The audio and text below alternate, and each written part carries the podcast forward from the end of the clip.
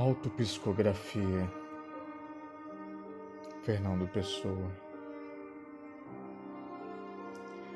O poeta é um fingidor. Finge tão completamente que chega a fingir que é dor. A dor que de veras sente. E os que leem o que escreve, na dor lida sentem bem não as que ele teve, mas só a que eles não têm. E assim nas calhas de roda, gira a entreter a razão, esse comboio de corda que se chama o coração.